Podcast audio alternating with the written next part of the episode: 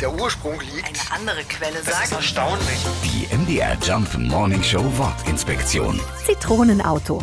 Der Ausdruck hat nichts mit gelbem Lack zu tun. Das Zitronenauto oder oft auch Montagswagen genannt, ist ein Auto mit Mängeln oder Produktionsfehlern. Es ist sozusagen das allererste Exemplar, was am Montag hergestellt wird. Da sind die Abläufe in der Fabrik noch nicht so richtig in Schwung, wir sind auch noch nicht richtig fit und darunter leidet dann eben die Arbeit. Daraus hat der Volksmund bei uns den Begriff Zitronenauto oder Montagsexemplar gemacht. Auf Englisch ist es dagegen das Freitagsauto, das Friday Afternoon Car, mit der Begründung, dass die Arbeiter am Freitag gedanklich schon im Wochenende sind. Die Wahrheit liegt wahrscheinlich irgendwo dazwischen.